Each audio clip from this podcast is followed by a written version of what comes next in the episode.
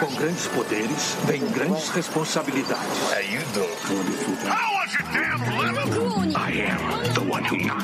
Poderes cósmicos, terabytes infinitos, dobras temporais, velas aromáticas e jantares românticos. Tudo o que o nerd sempre desejou em um só lugar. Junte os seus neurônios, pegue seus fones de ouvidos, mantenha as mãos e pés dentro do veículo e se prepare para nunca mais pensar da mesma forma com eles, os seus anfitriões do momento. Matheus o Japa. Talvez o maior acerto da carreira do Spielberg tenha sido chamar o John Williams pra ser amigo dele. Pô. Guilherme Amarino. É, e o silêncio prova que eu tô, me, tô ficando velho. Jéssica Tinerman. Todo mundo vendo dinossauros agora, nesse exato momento. E Gabriel Mendes. Eu vou começar a tossir também pra não ficar tão de fora assim. Você está ouvindo Contemporama.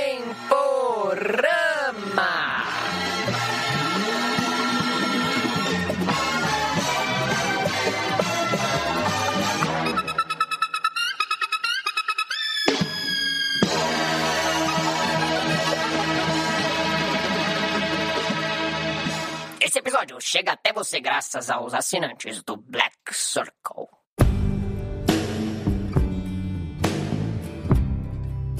Momentos de amor. Eu vou puxar sempre essa música. o cara vai forçar essa música, né? Até o, até o dia. No dia você vai cantar ela no violão? Vou emplacar ela. Vou fazer a música Momentos de amor que nunca são iguais. Olha aí. Você que mandou. Não lembro. Mas. De novo, tá com cara de carro de mensagem. É Carro todo mensagem, episódio pô. isso agora. É, essa todo música episódio é. Você, 100%. Arlindo Orlando, volte para o seu amor. É, cara, mas você sabia que carros de mensagem, mensagens de amor, são uma espécie em extinção? E o Contemporâneo gostaria de voltar isso. Nós somos protetores ambientais do amor.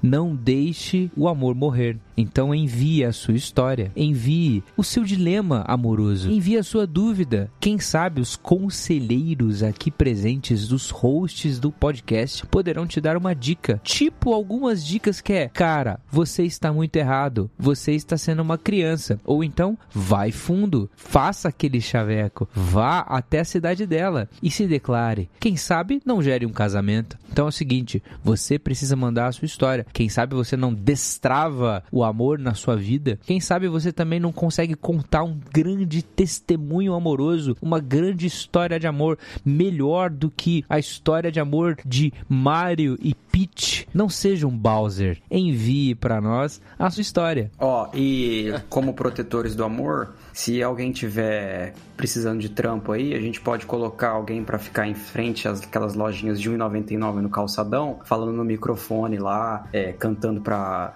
Pra quem você quiser, você escolhe o nome da pessoa aí que você quer paquerar. A gente põe um cara ali na frente falando com uma caixinha de som é, da Chris Park, cantando a música que você quiser pra pessoa que você quiser. Filma, joga na internet, tá pronto, tá pronto o sorvetinho. Olha, eu tenho um argumento que pode te convencer a enviar a sua história para nós. Na série Twilight Zone, sabe qual é essa série, gente? Você sabe? Sim, da Amazon. Twilight Zone, tem um episódio que é sobre um comediante. E esse comediante, quando ele faz piada e contra, ele conta coisas sobre a própria vida, essas coisas desaparecem. Então você vai contar uma grande história esfarrapada de amor que você quer esquecer? Então conta pro contemporâneo. Quem sabe isso desaparece da tua cabeça. É uma forma de você deixar a coisa mais leve, é uma coisa de deixar atrás o negócio. E você que tem uma história de amor que deu certo, talvez a sua história possa se tornar a história de outros e pessoas se inspirarem, tomarem coragem de atravessar o país para se declarar e então começar um relacionamento. Esquece essa história aí de não dar certo. A gente quer. quer É ser só alegria. Não, e- sorrisinhos. Nós temos um caso real aí que ano passado mandou e-mail pedindo ajuda. A Gabi respondeu ele da melhor maneira possível e ele está É. agora noivo. É verdade. Casamento vem Olha aí. Esse tem até fotos, tá? No mínimo, eu espero, dessa vez, um PDF com imagens e link. Inclusive já recebemos, hein? Uma história em PDF com imagens e link. Eu não espero nada menos, tá? Então fica aí o convite. Mês que vem, no Dia dos Namorados, o especial Dia dos Namorados, você tem até o fim de maio agora para enviar a sua história de amor, decepção, seu pedido de conselho, é, sua declaração amorosa. Você que decide. Até o fim de maio, envia para nós no contato arroba contemporâneo.com.br e nós estaremos aqui fazendo o nosso grandiosíssimo é, Curadoria. Dia dos Namorados. Se carros são como lanchas e banhistas são como pedestres, o Contemporâneo é como o carro do amor que vai parar na sua porta aí e trazer alegria para sua família, risada para seus tios. Né? A gente é a fonte da, do sorriso. O nome do episódio é Trago a Pessoa Amada. Em até, sei lá, uma hora e quarenta, que é o tempo de duração do episódio. Pode acontecer uma coisa. Isso você precisa prestar muita atenção. Porque olha só você, depois de me perder, veja só você que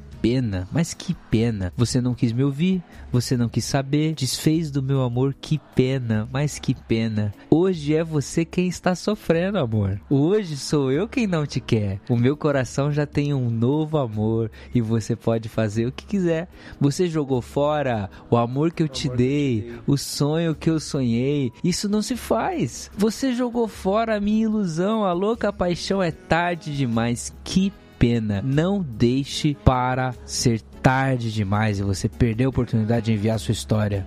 Que pena. Mande seu e-mail, essa é a sua oportunidade. Contato arroba contemporâneo.com.br até o fim de maio, tá? Fica o aviso. Que pena, amor. Que pena.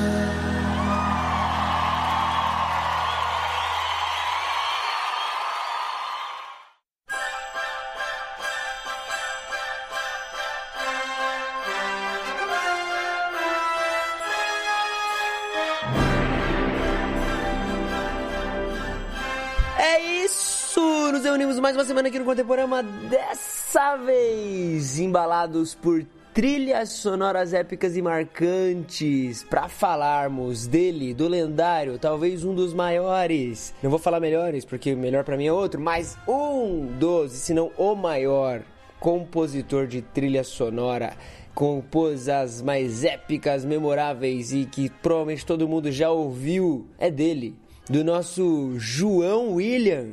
Olha aí. Lembra da época, eu tava falando isso com o Gui ontem, da época que a gente traduzia nomes em inglês para português? João Guilhermes. Então tudo era traduzido. Guilhermes, João porque é. Williams.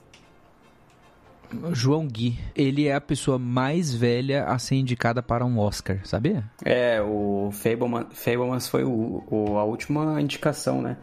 Eu vi numa entrevista dele pra CNN que agora, em, em números de indicações, ele só está atrás de Walt Disney. É, eu ia dizer, ele é a pessoa física com mais indicação de Oscar, porque o Walt Disney, como diz aqui no Brasil, não é PF, é PJ, É. né? É uma empresa. Mas ele é a, a pessoa com mais indicações, é 52, eu acho. Se ele tivesse 52 indicação. É anos, verdade. teria como se ele tivesse sido uma vez por ano. Cara, ele tem 90 anos. Ele tá com 53 indicações. São 53. Fablemans foi assim, a 53 E deixa eu falar, ganhou vários, viu? É, tem, tem aí estatuetas, tem prêmio, tem é, blockbuster, tem vários estilos. Eu acho que se a gente falou do, do, do Hans Zimmer e do Michael Giacchino, o John Williams, ele tá mais pra, pra Michael Giacchino, Giacchino, Juquino, Juquinha, sei lá, chama o que você quiser. Mas ele tá mais pra, pra o Michael Giacchino, assim, no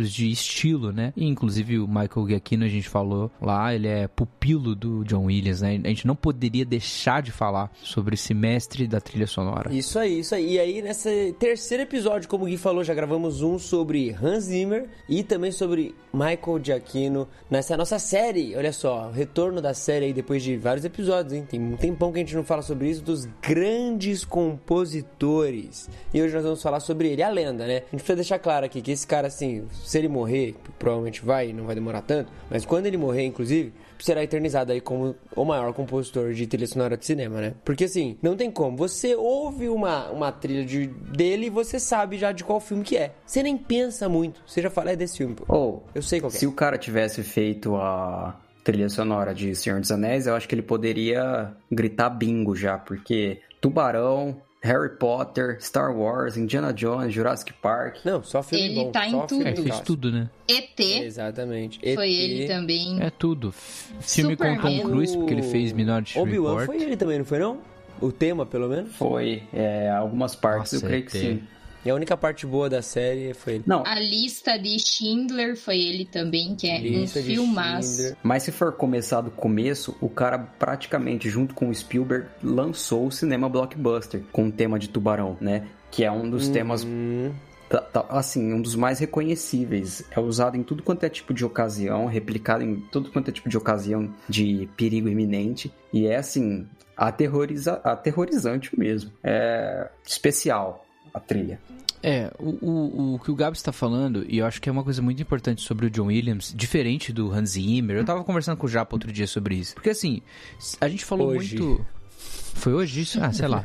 É, Foi hoje de manhã. A gente tava conversando sobre isso e o Hans Zimmer, ele tem esse, essa questão do soundscape, né? Então, ele tem um ambiente sonoro, ele desenvolve esse ambiente sonoro e você, tipo, sente o filme com vários sons e ele não necessariamente vai para sons orquestrados. Já o John Williams, ele faz uma coisa que é difícil você categorizar assim, porque ele é muito único, porque ele cria temas musicais para o filme, ao passo de que você reconhece o filme pelo tema musical. Quando você escuta o você já tá imaginando o Indiana Jones, né? Ou então aquele Não, tu já tá correndo. Essa música é tipo assim, aventura. Sabe? Ela grita, porque começa a tocar, você já quer sair correndo que nem um louco. É bizarro. Não, e nem isso, pô. Você ouve as primeiras notas da, da- daquela música do Harry Potter. Taran, taran. Você já sabe que é o cara, cara. Você já sabe o que que é, sabe? Tipo, ele capta tão bem, acho que a essência do filme e a sensação que você tem que ter ao ouvir aquilo, que aquilo se torna realmente, assim, tão intrínseco à obra, que talvez sem aquilo a obra não seria o que é, pelo menos no cinema falando, Eu ia sabe? dizer que é o caso de Tubarão, porque Tubarão. ele acaba tornando um vilão que nem aparece tanto no filme algo extremamente assustador, porque o Tubarão ele não aparece tanto, mas a música deixa ele muito mais terrível do que apenas a imagem. Sem a música não seria E o nada modo como do que é hoje o esse modo como ele descreve, é, como que ele chegou a isso do tubarão, ele fala assim: eu pensei em um perigo que é inevitável, ele é, ele vai chegar e quando ele chegar você tá acabado, né? Não tem mais o que você fazer. É, tá vendo? E é engraçado que ele constrói o, o Duas notinhas todo ali, você já fica. Toda a construção é em notas, isso que o Japa falou, é nota. Ele não, ele utiliza, por exemplo, todos os temas. Por exemplo, vamos lá para Superman. O comecinho do Superman, ó. Pá, pá, pá. Um negócio meio espacial, mas ao mesmo tempo épico, sabe? Tipo, e aí quando você vai caminhando pra frente do tema, você vai ele vai trabalhando com algumas notas assim. Então ele sempre trabalha com orquestrações complexas de pode ambientações assim dentro das notas, mas ele sempre traz os temas. Isso a gente não tinha antes. Há um tema para cada filme, tanto que hoje quando você vai abrir qualquer trilha sonora no Spotify, você abre o álbum, normalmente a primeira música é o tema principal. E esse tema principal ele tem lá uma linha melódica muito específica que influencia todo o filme e faz é tipo como se fosse a marca do filme, entendeu? Por exemplo, o próprio, o próprio Superman. Quando você pega alguém e, é- e esse tema ele é tão fácil, porque ele é, por exemplo, eu tô cantando ele agora, então ele não é complexo, ele é algo que você reproduz, etc. A pessoa tá na rua assim e começa. Automaticamente, quem já viu o filme e foi marcado por isso vai lembrar do filme. Então ele faz parte da marca do E filme. até quem não é, até quem não é, assim, pessoas que eu sei que não são fãs de Star Wars, por exemplo, ouvem a, a abertura do filme 4 e, cara, reconhecem na hora que aquilo é Star Wars, sabe? Porque Nossa, ele Star Wars é bem acho que- não, é demais, assim. Porque eu acho que ele conseguiu realmente isso, assim, de... Cara, é, é uma parada... E aí é uma questão John Williams. É tão grandioso Que, cara, o negócio sobressai o próprio conhecimento das pessoas, se torna uma marca irreconhecível, assim. É como você vê uma imagem e você fala, ah, é desse filme. E a dele é a mesma coisa. Você ouve qualquer nota ou qualquer progressão melódica, pode ser só de um trecho específico da música, você fala, é de tal filme, sabe? Você pega, por exemplo, Star Wars, no caso, cara, realmente, uma space opera, sabe? É uma parada assim, bizarra. É uma experiência à parte você estar no, sentado na cadeira do cinema, a hora que o logo aparece, aquele logo super rápido aparece na tela, assim, com o tema de Star Wars. É uma experiência à parte do filme. Além do mais, ainda se tratando de Star Wars, o cara deu talvez o melhor tema para um vilão de todos os tempos. A Marcha Imperial ah, é algo que, por exemplo, meu pai nunca, nunca na vida dele vai esquecer, né? Para ele, assim, o Thanos sonha em ter um tema daquele. É, não tem como. Ele, ele fez a, a principal característica de um vilão ser a sua trilha sonora entendeu? Exato. Todo mundo lembra é, do que cara, acontece com isso, a trilha sonora. Isso. Tanto que eu acho que é uma característica marcante que você utiliza, e você já vê isso em vários lugares, as pessoas utilizam essas trilhas para evocar esses sentimentos em contextos diferentes, assim. Então você já viu várias vezes essa música do Star Wars, por exemplo, do Darth Vader, sendo usada em outros contextos que não Star Wars, e você já atribui o significado do Darth Vader àquele contexto. De vilão, de, cara, uma parada bizarra, etc, etc. Então, tipo, é muito louco como cara, e talvez por isso eu acho, e não só acho, acho que é unânime, o cara é o maior, porque, cara, realmente, assim, ele tem essa incrível e, e bizarra capacidade de mano, criar algo que às vezes é, é, assim, é tão marcante quanto o próprio filme em si, sabe? Que não tá ali só como um, ok, vamos. É óbvio que a trilha sonora, nesse caso dos filmes, ela acaba sendo só como uma função de auxiliar a história a ser contada. Mas que a parte disso, você ouvir nessas trilhas sonoras, parece que ela tem um significado próprio dela ali, sabe? É, ela carrega o filme com ela aqui, também. É, Exato, cara. Você abre aí Spotify, abre aí o streaming que você gosta, digita John Williams e começa a ouvir as músicas, as mais ouvidas, ou vai em álbuns específicos. Não tem como. Você vai ouvir e você vai falar, cara, isso aqui é, é, é assim. Você parece que o filme vem junto com a música, o que é bizarro, que geralmente a música vem junto com o filme. Clica aí. É. Você já, já vê dinossauro na sua cabeça, cara. Não tem como, você já fica vendo aqui dinossauro andando, T-Rex, mato, você fica, meu Deus, tô maluco.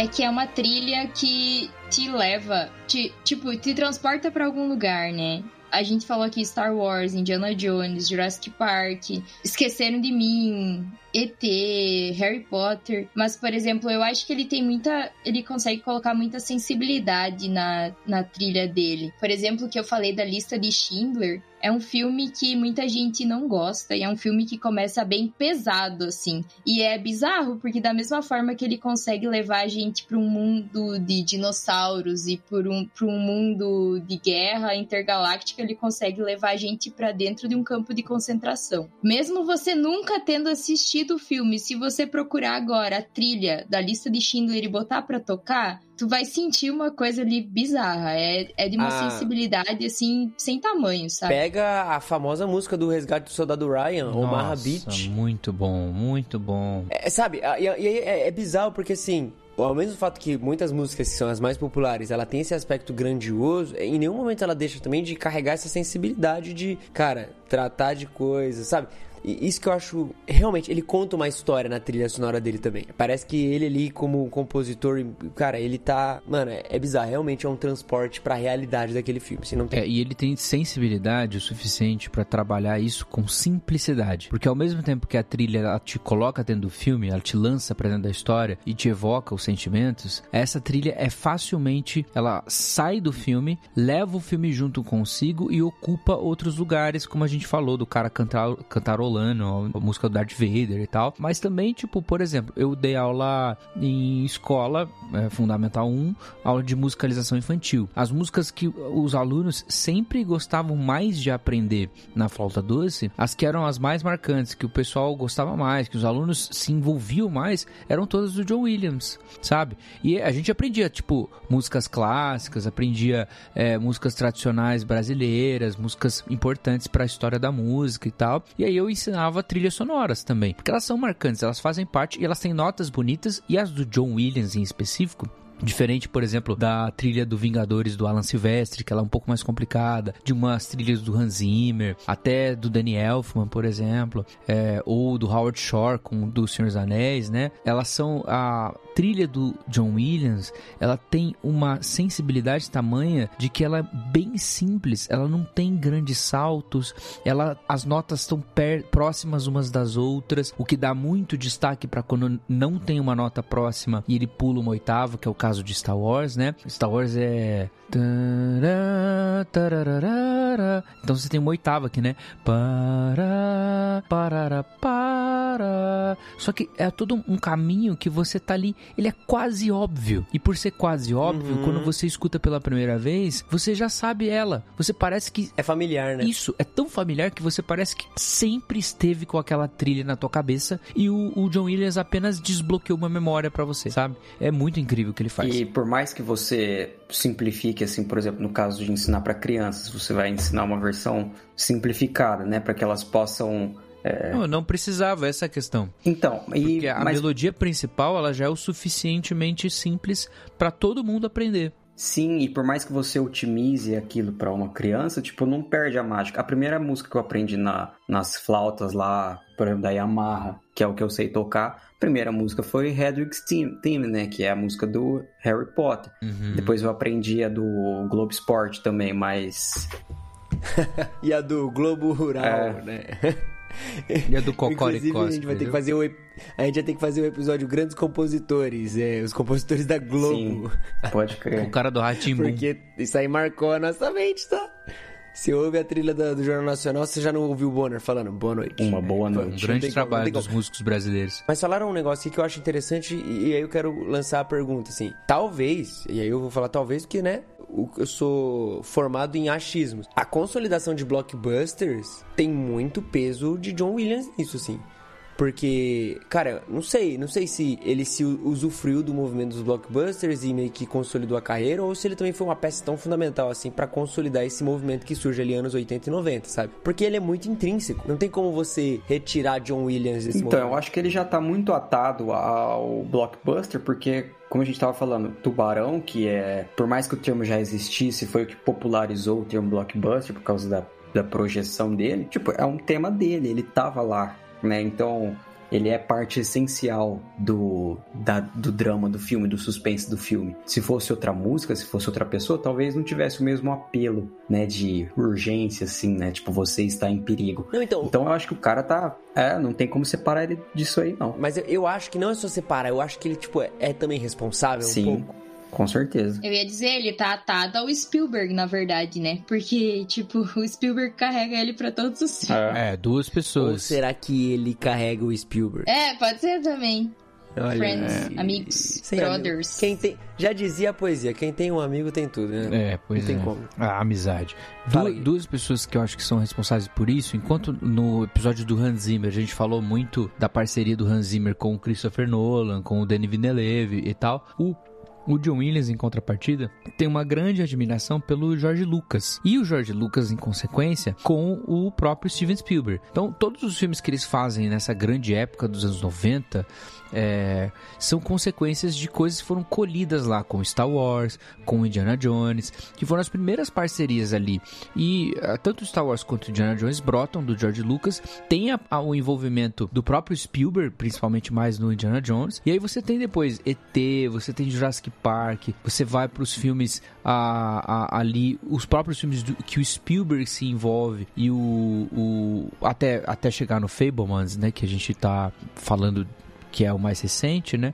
Então você tem toda uma história que o John Williams também carrega uh, essa responsabilidade, mas não sozinho, de um grupo de pessoas que estão fazendo a história do cinema uh, durante esse, essas, por exemplo, durante o final da década de 70, toda a década de 80 e 90, e aí eles seguem trabalhando até hoje, persistindo né, no trabalho, que é excelente, né? Porque você tem um cara de 90 anos que ainda tá trabalhando, é um negócio incrível, né? E ainda tá produzindo coisas de alto nível. É, em que outro trabalho isso acontece? O cara com 90, o cara com mais 70, por exemplo, continuar produzindo coisas de alto nível, sabe? Na lista de trabalhos dele, o mais recente é Indiana Jones 5. Que é o que, que vai é... lançar que vai lançar agora. Então, tipo, literalmente com 92 anos, ele vai estar, tá, sei lá, vai saber o que pode acontecer. Vai receber mais uma indicação ao Oscar com 92 anos. Uhum. Não, o cara, ele é, é muito legal. A Marcha Imperial faz há três meses, três meses atrás, ele tava regendo a Marcha Imperial com 90 e poucos anos. Então,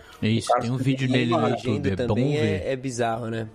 Ele regendo é outra, outra experiência também. Cara, ele rege de um jeito feliz, ele rege envolvido. É lógico que é a composição dele, então é justo que isso tenha, mas outros caras regendo músicas próprias e tal não tem essa intensidade, assim. É, ele ao mesmo tempo. Cara, vai lá ver uma foto dele. Ele parece um Papai Noelzinho, assim, sabe? Tipo, e aí você, você, você se envolve no, no lance, tipo, cara, é o John Williams, olha só como o cara conhece. E aí quando você vê o olhar dele, eu sugiro vocês verem também a, a marcha do Superman quando ele tá, quando ele tá regendo. É, é, é, incrível, assim, porque você vê que ele tem um conhecimento muito grande da orquestra que tá tocando, de cada instrumento, de cada detalhe, da onde vai. E é o que eu falei antes, enquanto o, o Hans Zimmer, ele é um, um cara meio digital, e ele tem aquela estação de trabalho dele, quem viu o curso de masterclass dele, você sabe o que eu tô falando? Todo o estúdio, assim, o John Williams, ele é de uma outra escola, grava a orquestra, sabe? Que o cara escreve o arranjo de tudo, vai pra orquestra e grava numa grande sala, se envolve com o trabalho dos músicos um pouco mais orgânico, sabe? Então tem esse, esse aspecto, não sei como é que eu vou dizer, familiar, sei lá, não sei. É, eu acho que essa versatilidade dele também, igual o Gui falou de instrumental e tal, vem muito também do background dele, né? Tipo, antes mesmo dele trabalhar com cinema, ele trabalhou como músico tocando jazz em, em bares, etc cara tem uma carreira antes, e aí a partir dos anos 60 ali ele começa a lançar e, e trabalhar com essa parada de cinema e tal. E aí é bizarro que, assim, ao mesmo tempo que ele vai e começa a trabalhar com Spielberg e ele é conhecido pelos trabalhos com Spielberg, antes mesmo disso, dessa amizade, ele já tinha ganho um Oscar. Ele já tinha sido indicado a outros Oscars, assim. Então, o cara não surge do nada em, sei lá, em Tubarão, que foi onde ele ganha também o Oscar. O cara já tava já há um tempo já fazendo essa parada e, e, e colocando a mão na massa, né? Tipo, pô, o cara não é para pouco. É um, um... um, trabalho, assim, muito bem feito. Tem um prêmio que o Harrison Ford vai receber. Ele sobe no, no, no palco, assim, para falar e tal. Aí começa a tocar a música do, do Indiana Jones. Aí ele fala assim: Ah, essa música maldita me acompanha em todos os lugares que eu vou. começa a tocar quando eu entro num, num palco, começa a tocar quando eu tô saindo do palco. Aí o John Williams tá lá na plateia, né? Aí depois ele elogia a música, elogia o trabalho do John Williams Lógico. e tal. Porque olha só, é, pensa que assim, um personagem de um filme de cultura pop, e principalmente o ator que vai fazer esse personagem, ele vai ficar marcado. Você vai ver o Chris Evans hoje, você vai ver o Capitão América ali, você vai ver o Robert Downey Jr., embora eles façam outros filmes, etc., ele sempre vai ficar marcado. O Hugh Jackman marcado como Wolverine e tal, o próprio Harrison Ford marcado como Indiana Jones, mas dentre todos esses que eu falei, o único que tem uma trilha própria na hora que você vê o cara é o, o Harrison Ford isso tem um trabalho crucial, assim, da, da trilha sonora, mas é uma junção de várias coisas épicas dentro do storytelling. De você. Sabe quando você completa a roda do storytelling? Você tem uma boa história, você tem um bom personagem, você tem uma própria. É tipo. É, uma, uma, uma história do, do herói é, bem, bem fechadinha desse personagem. Aí esse personagem tem um bom mundo que ele habita, com, com regras bem sustentáveis, assim, pra história. Ele, ele tem um desenvolvimento desenvolvimento e tal, e aí tem a trilha sonora dele. É, isso é a completude do que é a, a, definição de cinema, sabe? Tipo, a definição última do eu zerei a vida no cinema. É você conseguir fazer isso com o personagem. E eu acho que esse, essa questão da, da, da versatilidade, da, da habilidade dele de complementar a história, eu não sei o quanto as pessoas é, o quanto todo mundo aqui está familiarizado com a trilha sonora, ele só, fez, só compôs a trilha sonora dos três primeiros Harry Potter. Mas a do terceiro filme, que já não é mais com o Chris Columbus, que inclusive bebia muito da fonte do Spielberg, né? Da, é muito inspirado no Spielberg. É a trilha sonora mais diferente de todos os filmes e o modo como ele acompanha o diretor, o Alfonso Cuarón, que é um mexicano, que tem um modo muito particular de dirigir, de dirigir as coisas, é, o visual, uh, o clima. É, a trilha sonora é simplesmente, assim como o filme, é o melhor de, de todos os oito. É, é uma trilha sonora que é muito folk, às vezes celta, e também muito enérgica, mas às vezes muito pessoal, introspectiva, de muita reflexão. E o modo como isso agrega para todo o cenário e a personalidade dos personagens nesse filme é, é assim fenomenal e é uma pena que as músicas desse filme nunca, nunca mais tenham sido replicadas é, ao longo dos outros é, seis filmes, né, dos outros quatro, quatro filmes. Então, o modo como ele consegue acompanhar o diretor assim e oferecer um produto final magnífico é, é sensacional.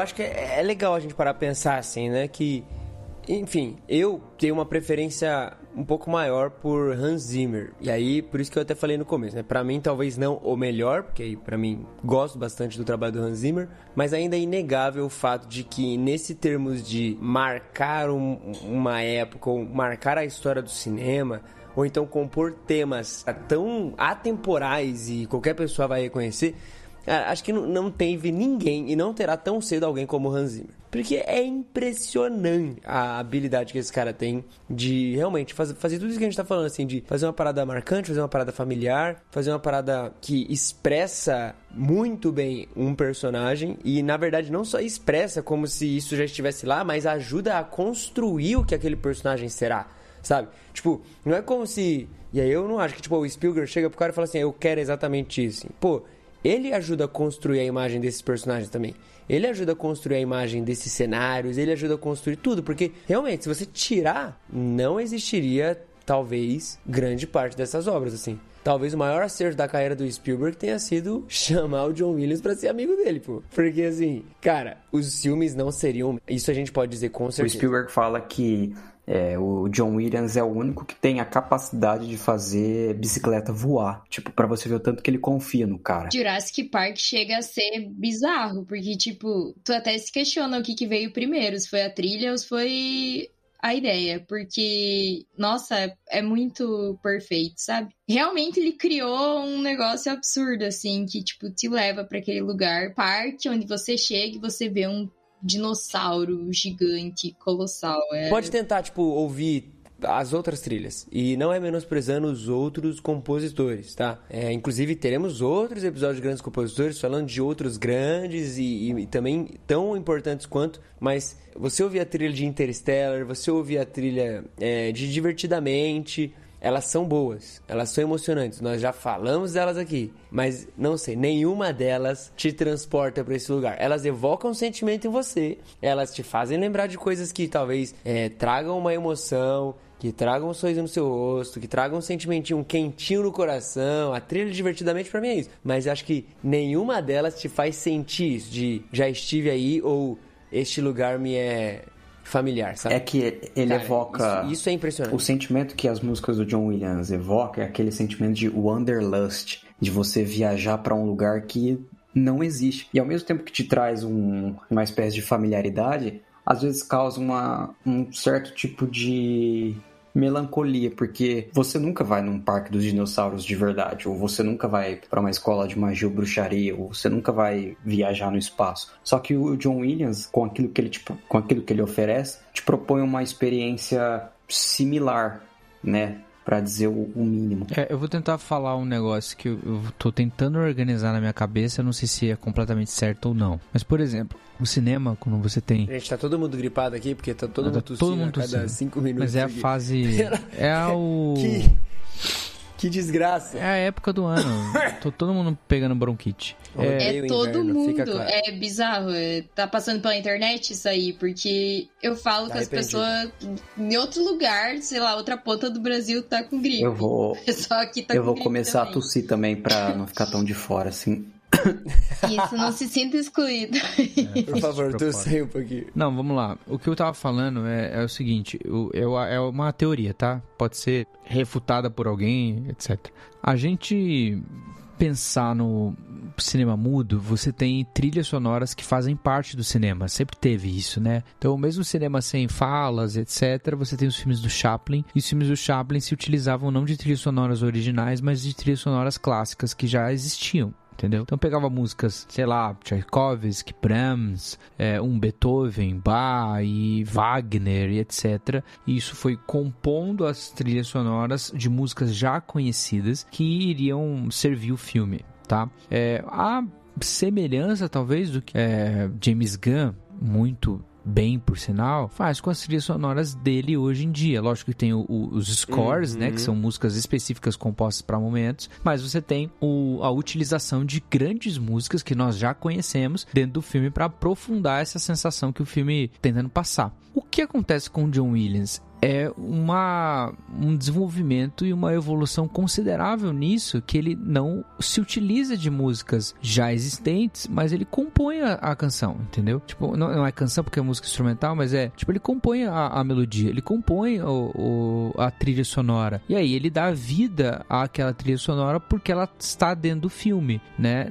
Aí por isso que a gente se identifica tanto, porque é uma coisa nova, e essa coisa nova ela é marcante, porque a gente gostou do filme, e aquilo lá é, tem todas as características familiares, etc. Mas acho que isso é importante de se destacar com o John Williams, porque eu acho que ele é, junto com o Ennio Morricone, os dois responsáveis por isso, sabe? Pelo cinema mudar o suficiente dentro da composição de trilha sonora para grandes temas melódicos fazerem parte do, da propaganda do filme, da, da marca do filme depois que ele sai do cinema é, e, e em diante, né? E aí fica um negócio até histórico. A gente tá lembrando de Jurassic Park, aí tem as grandes franquias, né? O Harry Potter, Star Wars e assim por diante. Indiana Jones, Superman e tal. Vai chegar o momento da gente falar do Ennio, né? Mas eu acho que o, o John Williams e o Ennio Morricone foram pessoas que souberam muito bem trabalhar com a evolução do cinema. É, e, por exemplo, a gente citou o, o Harrison Ford tá ligado a extremamente intimamente ligado a uma música em específico, assim como o Clint Eastwood também tá completamente ligado a uma música específica, né? Tipo, são dois caras aí que souberam muito bem dar uma música pra uma pessoa. Ó, você existe e essa música e a sua música é essa. Cara, tem um filme de 2005 dele, que é o que ele participa, né? O filme é um filme dramático, é um filme assim, que tem algumas questões delicadas e tal, que é o Memórias de uma Geisha. Já viu esse filme? Nossa, sim. Sim. É. Rob Vi Marshall, na escola. que dirigiu. É, tem o, o Steven Spielberg envolvido e tudo mais. É um filme pesadíssimo, assim. E, cara, tem uma trilha que eu tava separando ela agora, que é o, a Sayuri's Theme, que é o tema da, da Sayuri, né? Que é a personagem que aparece. É muito melodramático, ele faz a coisa, e aí você tem uma direção não só é, de uma composição muito bem escutada, assim, tipo, pelo, pelo compositor, de tipo pegar, ah, esse filme se trata sobre um período antes da Segunda Guerra Mundial, é sobre as gueixas, é sobre a história da, dessa mulher, etc, etc, etc. Ele capta toda a melancolia barra o drama barra angústia e coloca ali e ele faz o violino que toca a tema, o tema principal, esse tema da, da Sayuri, passar essa melancolia pra gente, assim. Cara, é incrível. Tipo, é, a gente falou, fala de Jurassic Park, a gente fala de Superman, a gente fala de Harry Potter e tal. Só que o, o, o John Williams, ele tem uma porção de outros filmes que fazem história, sabe? Tipo, tem Cavalo de Guerra, tem o filme do, do Lincoln, entendeu? Vocês assistiram o filme do Lincoln com aquele ator grandão lá? Cara, é muito bom, cara. Tem, tem um outro filme que é um filme clássico do Steven Spielberg também, que eu amo ele. Talvez em algum tempo a gente vai falar sobre, sobre ele no Contemporâneo. que é Inteligência Artificial. Nossa, gente. E assim, escutem, ó, a cena final desse filme, quando o robô, menininho robô, Ele encontra sobrevive, a fada azul. Gente, tem uma trilha sonora maravilhosa nessa cena. É muito, muito bom, sabe? Cara, é, enfim, vale muito a pena. É uma junção de ficção científica com um dramalhão lindíssimo, né? Ah, perfeito. É o Pinóquio bom. da É- modernidade. Sim, é tipo uma. Engraçado que esse filme de inteligência artificial era, era um projeto meio que- do Stanley Kubrick. E aí o, o Steven Spielberg acabou pegando o projeto todo e aí trabalhando nessa questão do recontar a história do Pinóquio como se fosse com um robô, né? Muito interessante. Outra trilha massa é a do Esqueceram de Mim, porque ela tem um coral junto. Muito. É a primeira que tem um coral. E é muito bonita. É isso aí. Nossa, é muito bonito. E- Bem natalina. Tipo, eu sonho em visitar Nova York, porque o Esqueceram de, de Mim 2 é o que ele vai pra Nova York, né? Eu sonho em visitar Nova York, em, em ir naquela árvore, e, e eu sonho, tipo, em botar no meu fone de ouvido essa trilha sonora. Porque eu cresci vendo esse negócio. Eu cresci vendo esse filme, tocando essa trilha sonora na, na cena final do filme, e o, o menininho, que é o Macaulay Culkin, encontrando com a mãe dele, e tocando a, a, a E você é musiquinha, cara. assaltado por dois É, malandros Provavelmente. Bandidos molhados.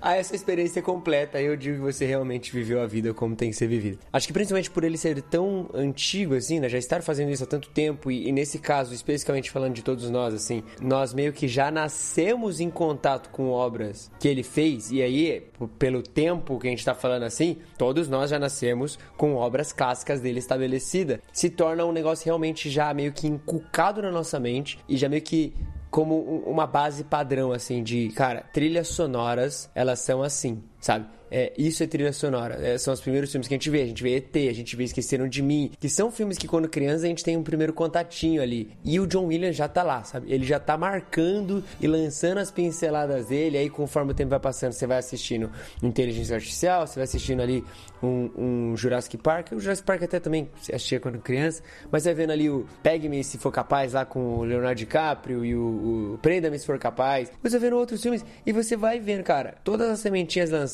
pelo John Williams em todos os filmes, ela vai se encontrando em outros e no final você já tá tão envolvido que aí é- é- encontra aquele sentimento de uma trilha que você ouve e você fala: Isso aqui é John Williams. É, é, é impossível alguém reproduzir essa característica. Bem característico. Ó, Não tem vou como. fazer um desafio pra vocês. Tipo, é, todo mundo aqui cresceu e em algum momento da vida assistiu Sessão da Tarde, certo? Então, tipo, a, a gran- grande parte dos filmes de aventura da Sessão da Tarde, eles são filmes que vão ter trilha do John Williams, ou pelo menos influenciado pelo John Williams. Então, é- essa... A Jéssica, acho que falou isso no começo do episódio, assim, ah, a trilha sonora do John Williams, ela tem uma cara de aventura, ela traz a sensação de você sair correndo e fazer alguma coisa e, e ir lá enfrentar o vilão e explorar um lugar novo e tal. Tem um filme, tem um filme que assim é a lição de casa pra você ser imerso em todo esse suco de aventura que o John Williams consegue fazer numa trilha sonora. Talvez ah, muitos não lembrem desse filme porque ele é um filme isolado, não é uma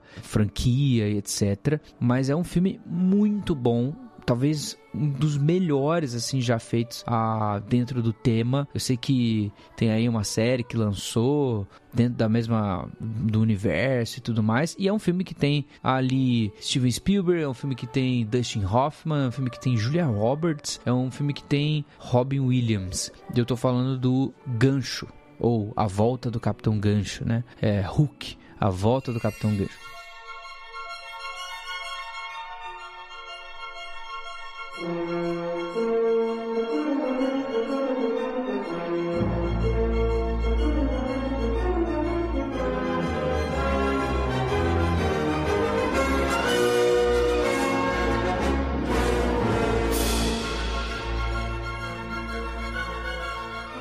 Cara, assim, é, pra mim, eh, a- a- esse filme é a definição de sessão da tarde junto com Goonies, sabe? Eu vivi assistindo isso, vivi assistindo a esse, esse filme, assim, eu sou pirado nesse filme. E é maravilhoso, cara. Tipo, é como você, pra mim, é talvez a definição do que é ser criança e estar assistindo TV numa tarde durante a semana, sabe? Vocês assistiram esse Evoca filme? sentimentos muito bons. Já. Sim. Fora que Robin Williams Mas como Peter? Pan. Ah, não, recentemente não. Não, assistam esse filme, recentemente. É, Esse filme é um filme que eu assisto. Não, Cara, não. esse filme é maravilhoso. É maravilhoso, Não, cara. não. É, você é o Peter Talvez Pan que cresceu e seja. ficou no mundo e não quer ser criança de novo. É você ou o Robin Williams no filme. Oh, e se vocês tivessem que escolher de todas essas que a gente falou, qual que é a preferida de vocês? Pra mim, assim, sem sombra de dúvidas, é a de Indiana Jones, que eu, Ah, é boa mesmo. nossa, eu sou apaixonada. Essa, eu amo o personagem, eu amo os filmes dele e eu acho essa trilha sensacional. Então, tipo, se eu tivesse que escolher, a minha seria a de Indiana Jones. Forte, forte candidato. Uma pergunta agora que eu tenho que pensar. Pô, não sei, vou pensar. A minha é Star Wars. Eu falei rápido porque eu acho que o Gabs ia falar. Ah, Não. mas ele, você vai falar Harry Potter. Não. Ele vai falar Harry Ó, a- Potter. é- Bom, o Gui falou Star Wars, mas eu vou a eu tenho uma dele favorita de Star Wars, que é Han Solo and the Princess, que é a mais romancezinho, né? E eu amo essa música, eu gosto demais dela. Mas já que o Gui falou Star Wars, eu vou é uma específica do Prisioneiro de Azkaban, chama A Window to the Past, que é maravilhosa também. Agora Jurassic Park vem forte também, hein? Então, tô pensando nisso. É porque eu acho que Jurassic Park ele tem um. um- um- Ela é a minha segunda. Depois Cara, Indiana é- Jones seria mas Jurassic ela- Park. Ela tem um aspecto meio de, de aventura muito grandioso, ao mesmo tempo que tem um- uma parada meio encantadora, meio fantasiosa, Porque sabe? é aquela Muito parte grande, assim, né? Pô, não tem como. É, é tipo, é realmente parece que é, um- é convite Todo mundo adentrar. vendo dinossauros agora, nesse exato momento. Só com o Gui fazendo o exato. parará no fundo. Todo mundo já Eu- eu é acho- o grito acho do T-Rex e caindo aquela bandeira quando os dinossauros dominavam a Terra. E a versão dublada falava o que tava escrito. Eu acho que eu, eu fico com, com Jurassic Park, cara. Não sei, é a que me dá mais um, um- Eu ouço, me dá tios, assim, sabe? Eu fico meio.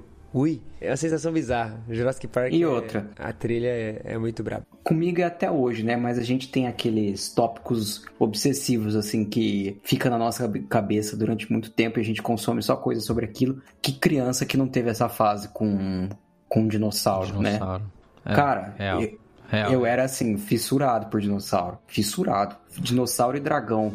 Porque teve aquela época do. Teve aquela época Coração do Elma. Chips. Não, do Elma Chips que tinha os Dracomania, vinha as cartinhas de. Nossa, eu de não faço ideia.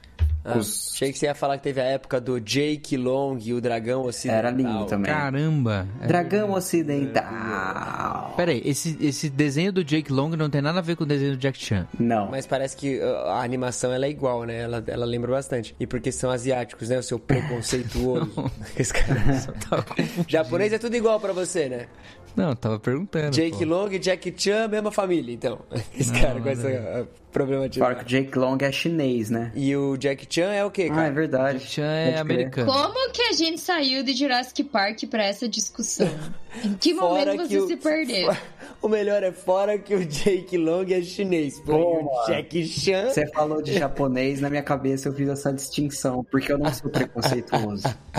Tá, deixa eu Ai, voltar ai. no negócio aqui. Eu não vou Mas nem eu voltar. ia falar um negócio que eu ia falar. Não, calma aí. Eu ia falar que, tipo, mano, uma coisa que eu queria muito era na minha época de brincar com miniaturas de dinossauro é ter um iPad disponível, porque eu ia definitivamente falar, Siri, coloca a música do dinossauro, pô. E ela ia saber qual que era. É uma criança pedindo, ela ia Aí ela saber. colocar aquele tema daquele filme chatão da Disney lá, Dinossauros. Nossa, esse filme é muito ruim. Qual filme da Disney Dinossauros? Ai, mano. Não sei de qual tu tá falando. Procura É um filme aí, chama dinoss- Dinossauros. É, chama Dinossauros o filme. Não tem aquele filme dos dinossauros pequenininhos, que eles são um grupo de Tem! dinossauros pequenininhos e eles se Esse é mas não é esse. Não, peraí, Pô, isso esse é, muito Em bom, Busca cara. do Eu Vale Encantado, desse. esse filme. Em busca do... Esse E, Muito e bom. deixa eu te falar, Em Busca do Vale Em Encantado é uma Vale das Encantado. melhores séries de desenho. Tem vários filmes É e parece, aparentemente, não Cara. acabam de produzir os filmes, porque é igual o Ash Ketchum do Pokémon, nunca envelhece os, os bebês dinossauros. E aí você tem a Patassaura, você tem o Little A patassaura. É, cara. Littlefoot, cara. Pô,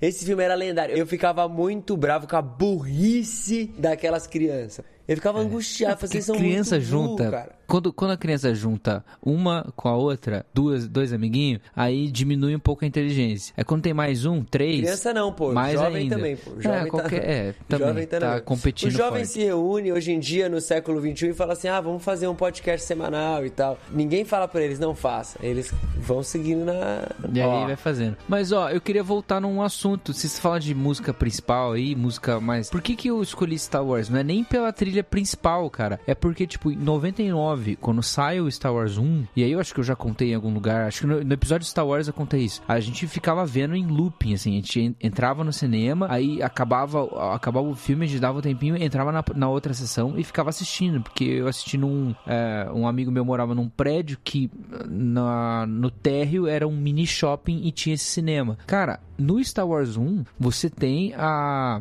trilha sonora maravilhosa do pá, pará, tá, tá, tá. Cara, isso é assim, eu não sei. É, Pra quem cresceu nos anos 90 e, e viveu isso, gente, não tem outra trilha melhor de pertensão, assim. Aí você consegue. ó, eu tô imaginando já o filme. Eu consigo enxergar o Qui-Gon, o Obi-Wan lutando contra o Darth Maul, cara. É muito, muito legal. É, e o silêncio prova que eu tô, me, tô ficando velho.